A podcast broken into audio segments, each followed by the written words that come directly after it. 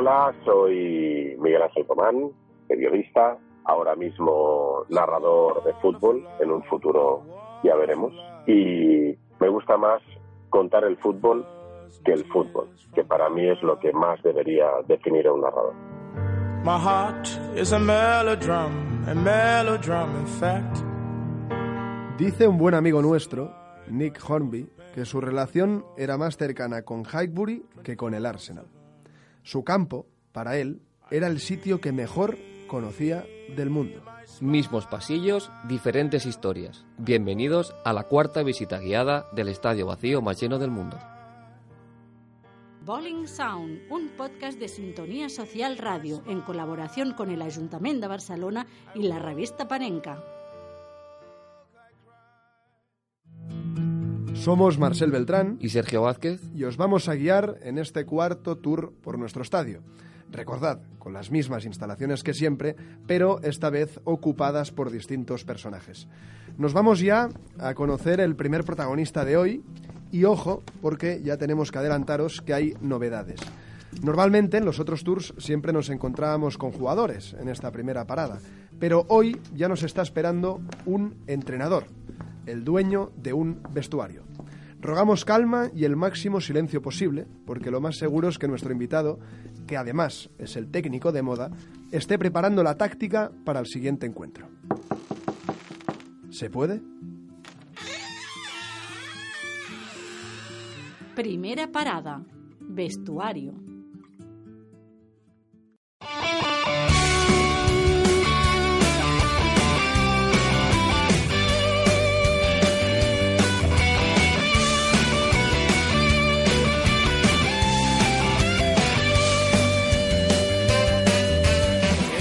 Dirigiendo el amateurismo en, una, una, liga regional.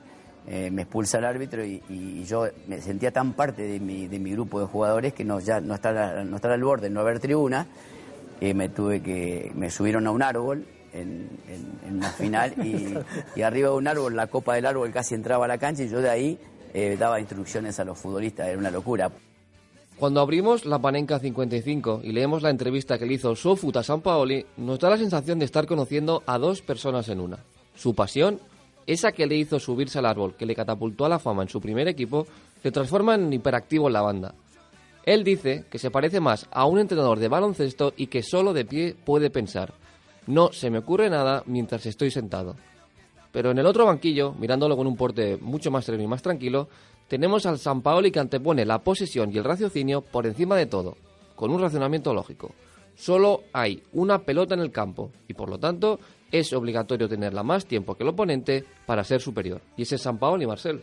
Sí, ese San Paoli, loco y cuerdo al mismo tiempo, enfermo y adicto al fútbol por igual. La dolencia del técnico argentino en realidad no dista mucho de, ese mal que persigue a muchos escritores que ven la escritura como un castigo San Paoli, de hecho, dice que sufre el fútbol, Sergio, y que jamás se le ocurriría ver un partido por diversión, que para esto ya tiene el cine, el rock o la política, por ejemplo. Y aquí, en este lugar, tenemos que detenernos un momento, porque hoy también queremos conocer a ese otro San Paoli, a ese San Paoli de fuera del vestuario, y en él la política, querido Sergio, juega un papel más que importante. Mucho, porque ya desde muy joven formaba parte de la Juventud Peronista, un grupo perseguido por el régimen que exigía el fin de la dictadura militar argentina. Y quizás al amigo San Paoli el espíritu guerrero le viene precisamente de ahí, de su activismo político y de Perón, de quien en la entrevista que estamos comentando dice que es el hombre más grande en la historia de su país. Pero bueno, volvamos al fútbol. Sí, porque ahí también tiene un amor platónico como es Marcelo Bielsa. Lo de platónico aquí, Marcel, no es una palabra al azar. Del loco, dice San Paoli, le interesa más su visión del fútbol y sus conceptos que su propia persona.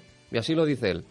Es un mito, y a veces es mejor no conocer a los mitos para que conserven esa condición. Otra vez, Marcel, dos personas en una y dos entrenadores en uno.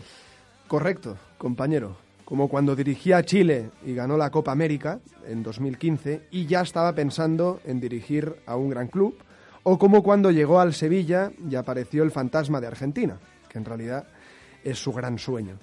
No cuesta imaginar a dos San Paolis, uno que sigue evolucionando su idea en Andalucía y otro que espera con paciencia y deseo liderar a un albiceleste en la que todavía esté Messi. Por eso, sin abandonar a ese San Paoli bipolar, hoy nos hacemos dos preguntas. La primera, ¿en qué porcentaje está el sello de San Paoli en el Sevilla y hasta dónde puede llegar? Y la segunda, ¿será posible ver a San Paoli y a Messi juntos en la selección argentina?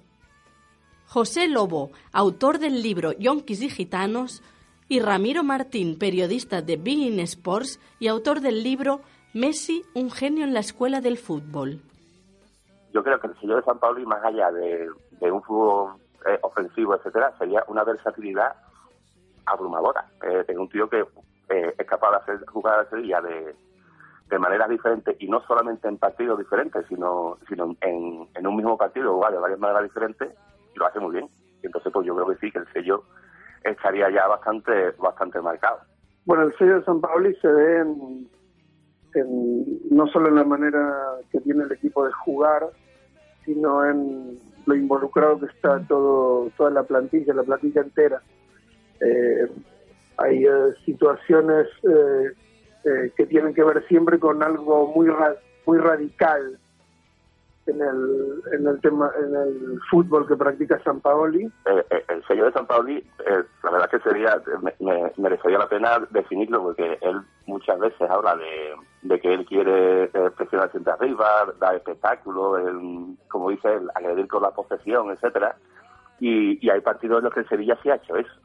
San Paoli mm, puede llegar lejos en el eh, en tanto y en cuanto sus jugadores eh, le respondan, eh, San Paoli es todo o nada y tiene que ser muy de San Paoli el equipo para que llegue al final. Todo indica que sí, porque ya ha encontrado en dos jugadores especialmente lo que buscaba y son jugadores claves para él, que son Enzonsi y Nasri. Pero después hay otros partidos en los que él incluso sale sin delantero, como por ejemplo el partido de Turín o, el partido de Lyon de la, los dos de Champions, y no tiene ningún problema en echar completamente el equipo atrás, y es que encima va a estar bien. Bueno, la, la realidad es que fue, fue un pelo, porque Tata Martino renunció y San Paolo ya había firmado con, con el Sevilla, y entonces eh, no había ninguna posibilidad, creo que, creo que había solamente una cláusula eh, posible de, de dinero que tenía que pagar la AFA y eso no iba a pasar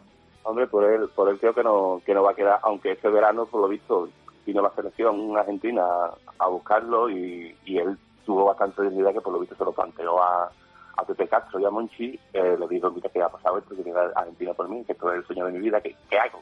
Y, y Pepe Castro y Monchi le dicen, mira, pues tú veas.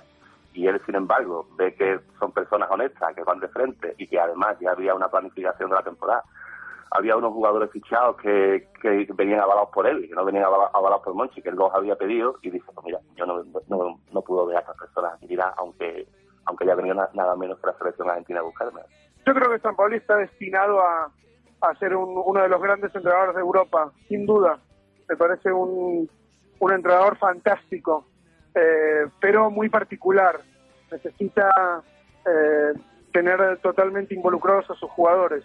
Y si y entre uno de sus eh, de sus posibles destinos está la selección argentina, eh, en breve eh, no lo sé.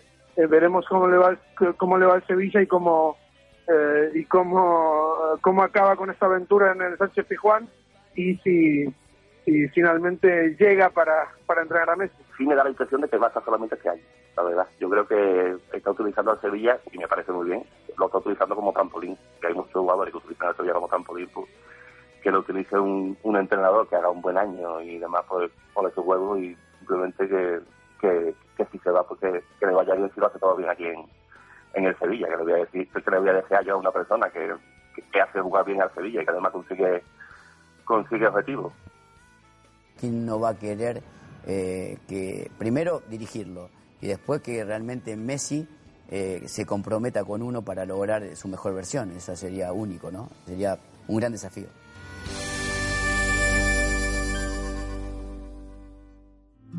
Salimos ya del vestuario y nos dirigimos hacia nuestra segunda parada de hoy. Ya sabes, la última antes de llegar a nuestro partido, que ya mismo me voy yo a preparar. Así que, Marcel, ¿te quedas tú con ellos? Eh, sí, perfecto. Porque hoy te recuerdo que vuelves al bar, donde, por cierto, ya te echan de menos.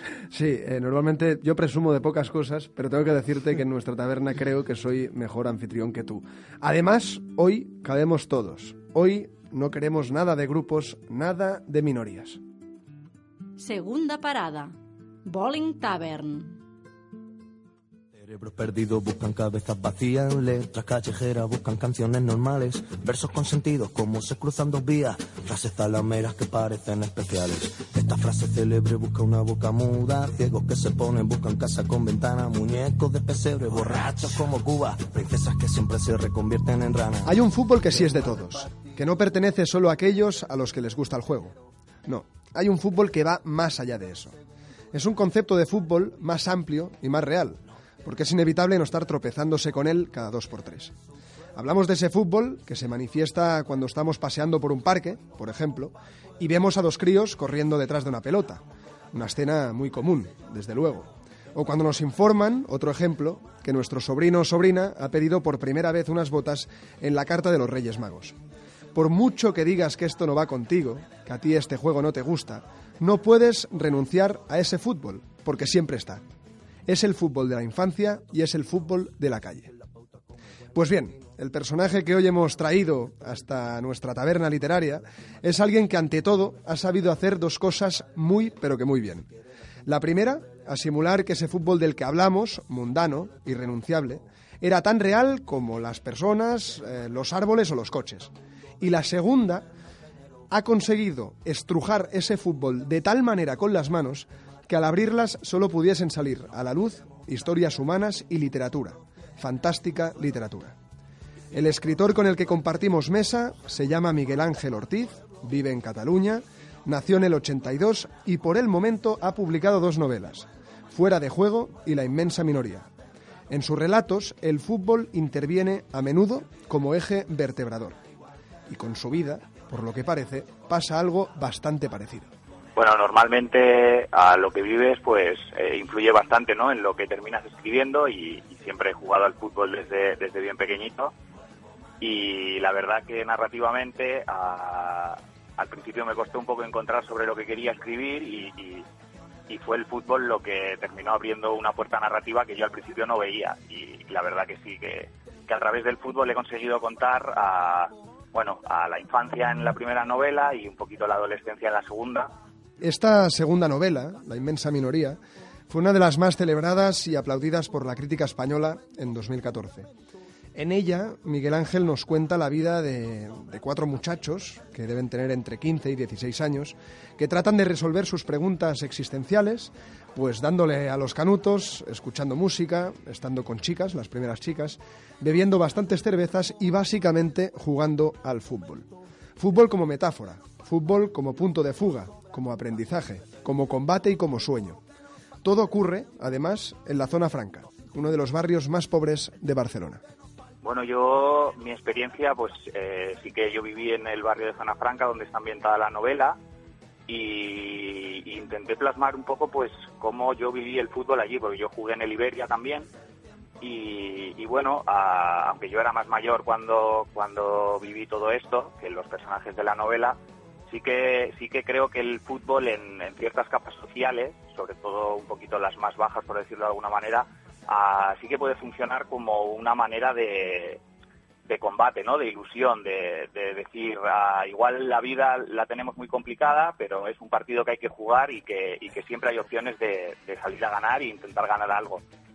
Y en la novela, pues el fútbol para estos chavales funciona un poco así, como, como una manera de pelea, como una manera de poder reivindicarse a ellos mismos El también escritor Kiko Amat no pudo estar más acertado cuando definió a la inmensa minoría como una gran novela de la Barcelona no pija. El libro, en el fondo, es eso, una fotografía más de esa Barcelona escondida de la que muy pocos hablan. Y en él, en el libro, vuelven a entrelazarse fútbol y barrio, dos universos que normalmente cuesta muchísimo imaginarlos por separado. El fútbol es un deporte que, que no necesitas mucho para practicarlo, ¿no? No solo hace falta un balón, ganas y un espacio un poco abierto para poder jugar y a veces ni eso. Y, creo que también, bueno, el, cuento del futbolista, de, llegar a ser futbolista y poder salir también de ese barrio, ¿no? Es como una opción, es como una puerta que, bueno, muchos chavales la ven, la ven allí abierta. Bueno, y todos desde pequeños soñamos un poco, ¿no? Con, con llegar a ser profesionales, que luego ya, ya sabes que la mitad nos quedamos en el camino, pero que creo que, que esa, esa ilusión, ¿no? Que está ahí, hace que en el barrio quizás el fútbol tenga una fuerza un poco especial, ¿no? Futbolistas, abogados, médicos, narradores, ¿qué más da? El barrio está generando constantemente historias, historias de vida, cargadas de superación, y los textos de Miguel Ángel dan fe de ello. Además de su vocación de escritor, nuestro invitado hoy en la taberna del Boleyn también tiene otra pasión, que cuadra a la perfección con el ambiente bohemio que siempre respira en esta parte de, nuestro estadio. A Miguel Ángel Ortiz le encanta coleccionar libros, novelas, poemas, cualquier tipo de narración que hable sobre fútbol.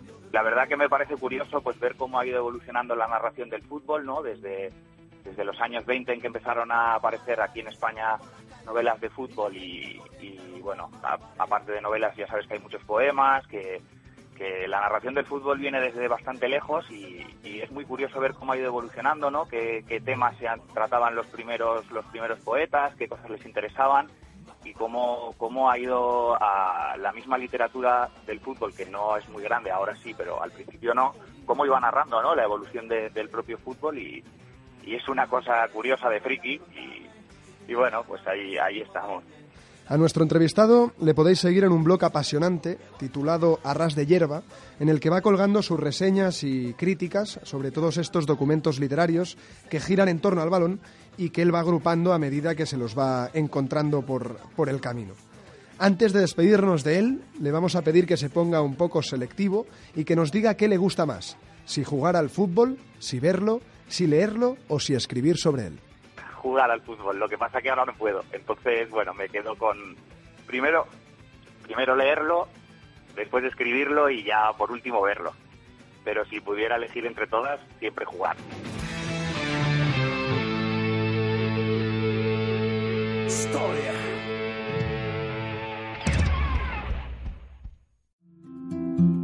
Bueno, Sergio, todo en orden en el bar, eh, donde por cierto me han preguntado por ti. Yo no sé si es que te olvidaste de pagar o qué la, última vez. Vamos, salí un poco mareado, pero que yo sepa, pagué y eso que no hemos tocado la lotería. ¿A ti, Marcel?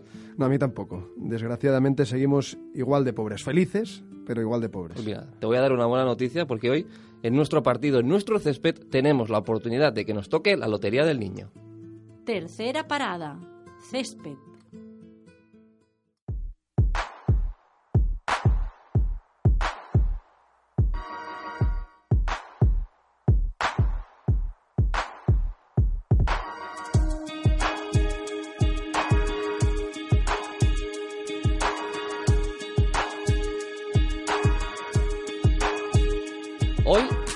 El partido definitivo entre España y Turquía, ese que dictaminará si la roja está o no en el Mundial de 1954.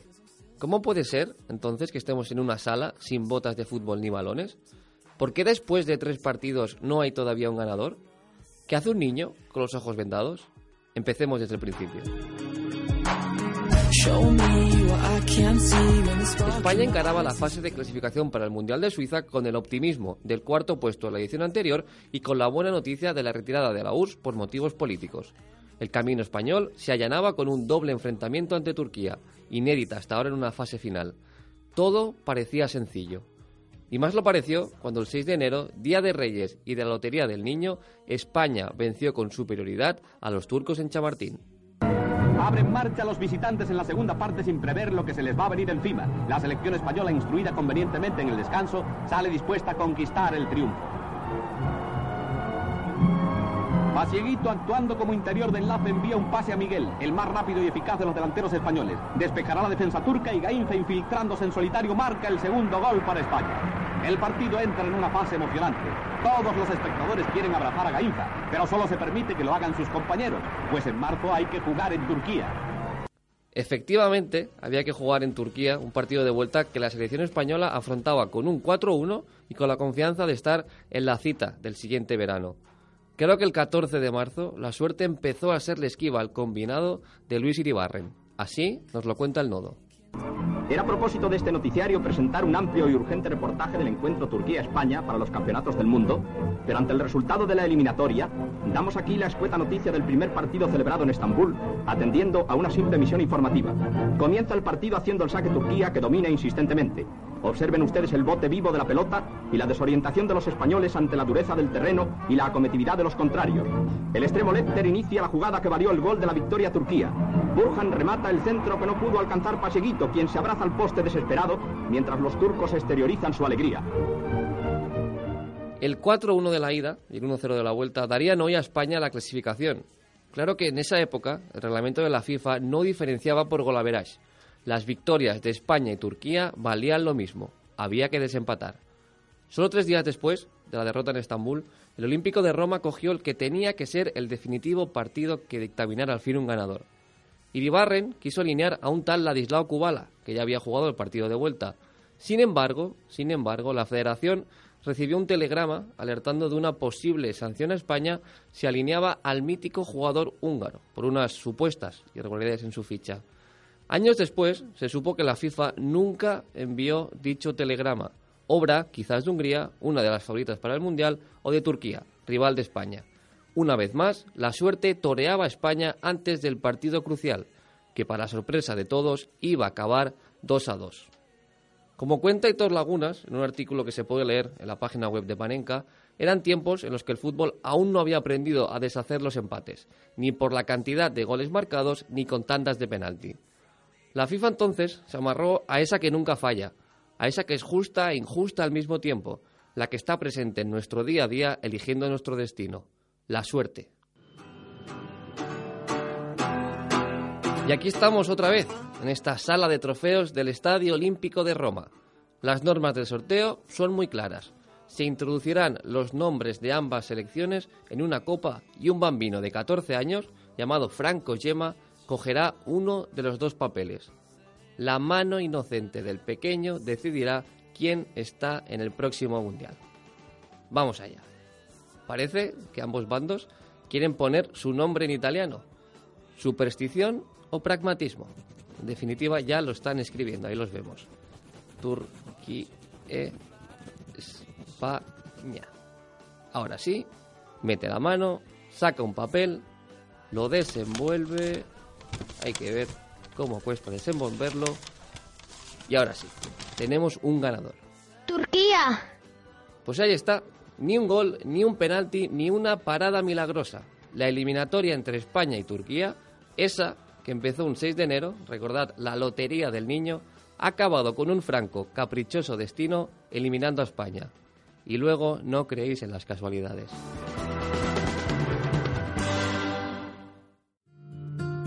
Después de los partidos, en nuestra rueda de prensa, ya sabéis que no hablamos con jugadores, pero sí con otros protagonistas que están relacionados con el fútbol. Hoy lo vamos a hacer con la voz que acaba de narrar ese mismo encuentro que os hemos contado. No es escritor, es cierto, como muchos de los que han pasado por aquí, pero él construye relatos y, ojo, lo hace en directo, robándote la atención. ¿No es eso, en realidad, lo que hace un narrador? Pero venga, Coged sitio, coged sitio, que la rueda de prensa está a punto de comenzar. Cuarta parada, zona mixta. Miguel Ángel Román, periodista, narrador de Bein Sports.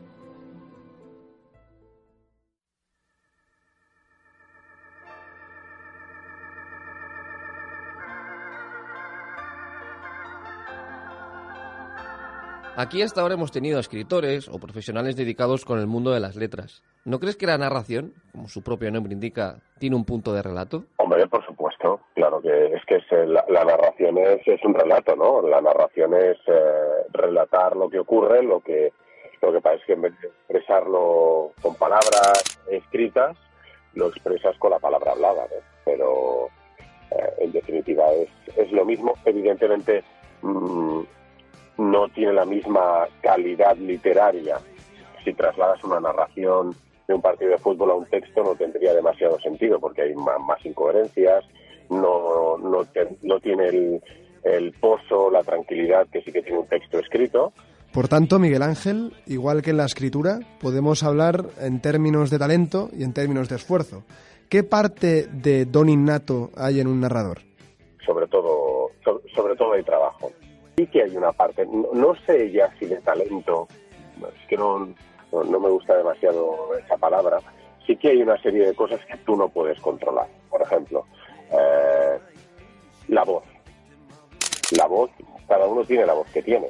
Y hay gente que por el tipo de, que tiene, porque quizá tenga un problema de, articulación, eh, pues no, no, puede narrar, ¿no?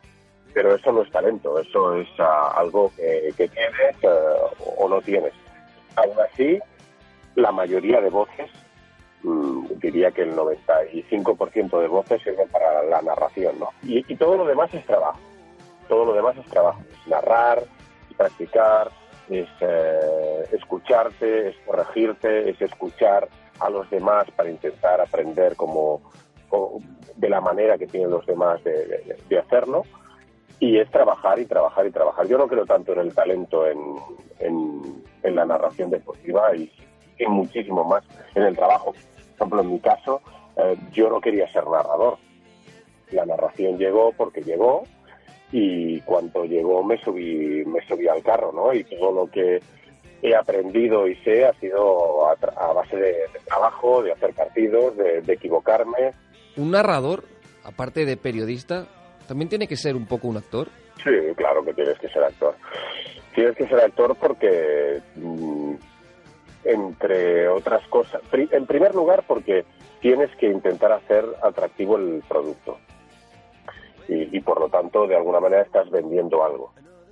En segundo lugar, eres un poco actor porque en ocasiones eh, tú estás narrando un partido que en ese momento, por el motivo que sea, porque estás cansado, porque no has dormido bien, por, por mil historias, eh, no te apetece estar narrando ese partido, ¿no?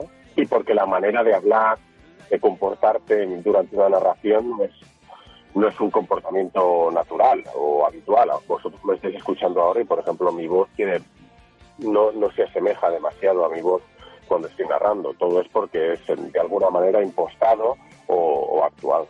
Pero claro, un narrador no solo existe cuando está en directo, también hay todo un trabajo previo eh, a la hora de, bueno, de preparación del partido, análisis de jugadores. Eh, ¿Crees que hace falta reivindicar más ese, ese otro tipo de trabajo del narrador? No, se trata de reivindicar, se trata de que sin eso no hay nada. Eh, es que tiene que quedar muy claro. Sin, sin toda la fase de preparación de, un partido, de documentación de un partido, no, no hay nada, no, no habría narración. Si tú te presentas desnudo ante un acontecimiento deportivo, sea el que sea, eh, va a ser prácticamente imposible que puedas eh, hacer bien tu trabajo. ¿Que lo puedas hacer? Mm, sí. ¿Que lo hagas bien? Será imposible. Entonces hay toda una labor antes de un partido que, probablemente la gente no, la conoce, pero que para mí es eh, fundamental. Fundamental ¿por qué? Porque consigue que tú afrontes el encuentro con toda la tranquilidad del mundo. ¿Eres mejor narrador cuantos más partidos haces? ¿Y no puede ser también que con la acumulación de los partidos eh, puedas caer en el desgaste? Bueno, eh, evidentemente eh, este trabajo, como cualquier otro trabajo, mejoras a medida que vas haciendo más y más. O sea, te va dando más confianza, te va dando más armas para intentar afrontar las diferentes situaciones y sobre todo te da aplomo y te da tranquilidad para, para afrontar los, los... te da seguridad ¿no? Más que tranquilidad. Luego, bien es cierto que, por ejemplo, en mi caso, que narro muchos partidos a lo largo del año, pues sí que tienes que luchar en algunos momentos para no caer en la, en la rutina o en que el cansancio, la fatiga, no te venza, ¿no? Centrándonos ahora en un matiz de la narración, queríamos preguntarte por la pronunciación de los jugadores y de los equipos. Sixto decía en una entrevista que llegaba a llamar a los clubes o a las embajadas. En tu caso, ¿cómo trabajas ese aspecto? En mi caso, tenemos una herramienta muy, muy útil en este caso, que es una web que se llama Forgo, con, con V, Forgo, y allí pones el nombre de, un jugador y, y entonces te aparecen personas nativas eh, te dicen cómo se pronuncia el jugador. Eh, en todo caso, sí que es cierto que, luego hay que encontrar un término medio, porque muchas veces, eh, sobre todo con el paso del tiempo, te das cuenta que una cosa es cómo se llama un jugador y otra cosa es cómo ha integrado la gente el nombre de ese jugador, ¿no? entonces hay que encontrar un punto. Lo, ideal, lo ideal sería pronunciar siempre el nombre del jugador como se pronuncia o como se dice. Y es lo que habitualmente hago yo, que es interesarme eh, por el nombre de ese jugador, utilizar la herramienta que os decía, que es Forbo, y entonces eh, pronunciarlo así, ¿no? Pero sí que es cierto que, que, te das cuenta, por el paso del tiempo, que a veces los, los aficionados, los telespectadores, tienen eh, asumida una manera de, llamar a un jugador muy concreta. Para acabar, y fieles a nuestra última pregunta socarrona, queríamos preguntarte qué te sugiere cuando nosotros te decimos Krijoviak. Krijoviak es un poco lo mismo que, que pasó con Trohovsky, ¿no? Eh, bueno, pues eh, utilizas la, la herramienta esa que os decía de Forbo, que te dice que que los jugadores polacos o de origen polaco la CH se pronuncia como una J, entonces tú empiezas a narrar partidos del Sevilla con Trochowski y con Krychowiak y la gente en Sevilla les llamaba Trochowski y, y, ¿no? Y entonces eh, la gente a través de, Twitter, que es una herramienta muy útil, pero eh, en ocasiones la gente es eh, muy despiadada con los profesionales de la información, pues te empiezan a decir que básicamente eres un inútil, ¿no? Y entonces llegó un punto que cada vez que en un partido del Sevilla, pues ya tenía preparado el, link con la página de Forbo, con la pronunciación de, de para cuando me empezaban a rear palos, porque supuestamente decía mal Crijovia, contestarle con aquello, ¿no?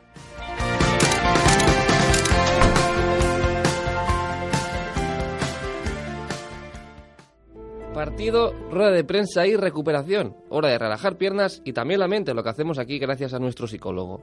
Hoy queremos saber qué puede pasar por la cabeza de un joven futbolista que quiere salirse del camino correcto. ¿Qué le lleva a un jugador a madurar a una edad tardía? ¿Puede volver a marcharse por la ruta equivocada? Quinta parada, enfermería, con Felipe Yahweh y Julián Bruscantini.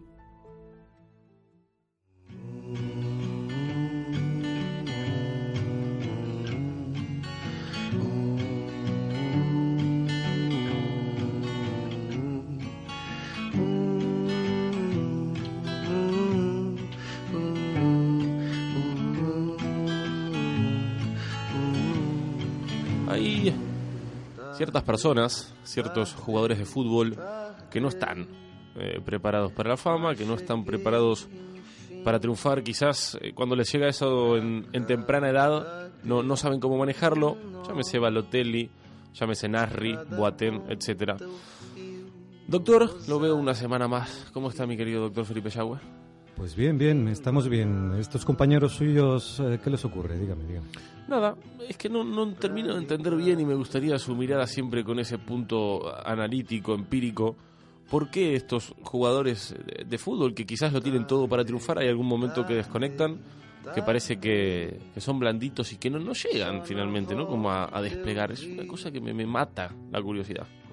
Bueno, sí, yo, yo desde fuera que los conozco un poquito, a sus compañeros los, se les ha visto unas carreras eh, francamente inestables, aquello de que parecía que sí, pero luego no, y, luego se vuelven a enganchar con motivaciones externas y ahí está la clave. ¿eh?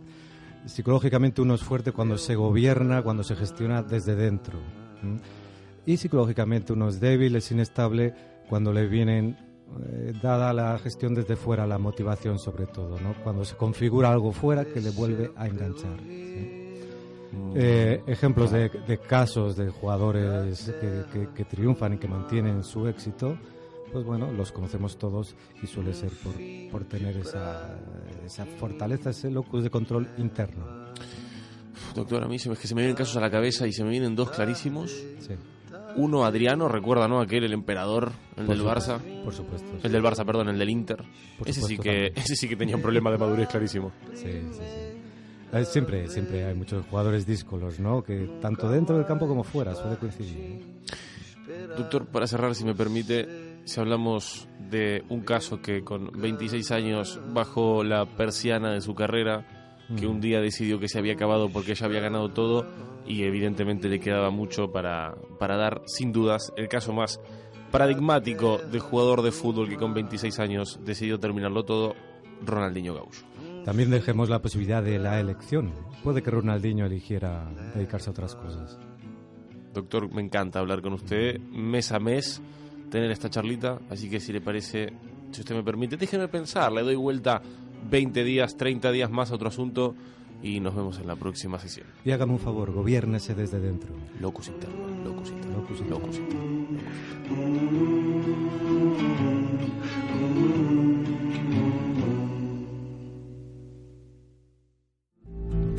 Bueno, empezamos a recoger nuestras cosas, o mejor dicho, básicamente las de mi camarada Sergio, que es hombre de ir cargado a todos los sitios. Pero antes de irnos a casa tenemos que pasar por nuestro acogedor kiosco. Ahí es donde se juntan físicamente balón y letras. Porque recordemos, el fútbol se escucha, pero el fútbol también se lee. Última parada, el kiosco.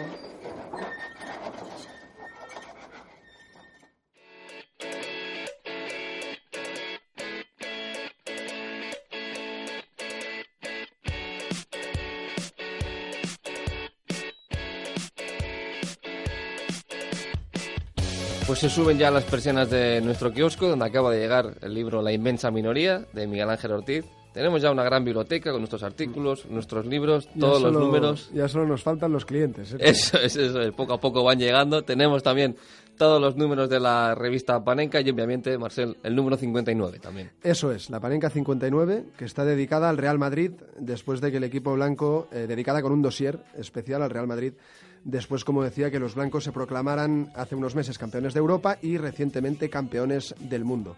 Partimos de una frase muy común que se dice de los blancos, así gana el Madrid, pero lo que hacemos con este dossier es buscar la explicación, el porqué futbolístico eh, que se esconde detrás de esa mística de los éxitos blancos. Eh, la revista cuenta con textos de Jorge Bustos o Enrique Ortego, entre otros, y además también, Sergio, dos entrevistas en clave, en clave blanca. Eso es, uno de ellos a Manolín Bueno, que es el eterno suplente de, de Gento, siempre a la sombra del mítico jugador del Real Madrid. Y también con otro mítico, en este caso un capitán, el que ganó la sexta Copa de Europa Pirri. Y Marcel, como siempre, más allá del dossier, en este caso dedicado al Real Madrid, tenemos más contenido.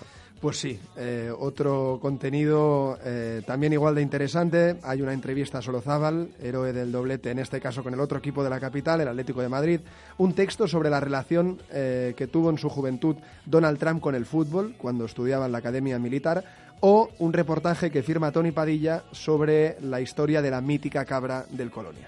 Marcel, antes de que el kiosquero nos siga mirando mal, nos llevamos la revista y como hemos hecho siempre, la vamos a sortear. Eso es. Les pedimos a los oyentes que, que estéis atentos a las redes sociales porque pronto eh, aparecerá una nueva opción mediante un concurso de haceros con esta Panenka 59. Y ahora sí, es momento de dejar de hablar, de bajar la persiana de nuestro kiosco y también de dar por acabado este cuarto tour.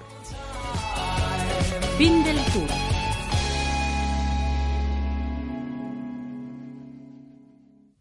Ya hemos llegado al final de la cuarta visita de Bowling Sound. A vosotros no sé, pero a mí me sigue sorprendiendo como la primera. Volved, volved. Porque la próxima vez será distinto. Todavía será Bowling Sound, pero sus historias serán otras.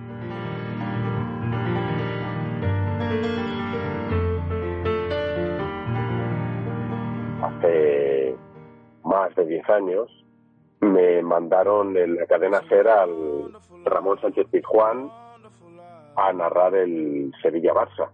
Entonces yo estaba muy nervioso porque era la primera vez que lo hacía y, estaba todo pensando en cómo presentaría el partido, si tenía todas las notas en orden y solo pocos segundos antes de empezar el partido pude levantar la, la, mirada de los papeles. Fue en el momento en que aparecían los jugadores y vi el Sánchez Pizjuán lleno hasta arriba con banderas de, color rojo, con camisetas de color rojo, la gente feliz celebrando el, el título de la Copa de la UEFA y empezaron a cantar el himno de, del arrebato y aquella fue una sensación eh, absolutamente emocionante, ¿no?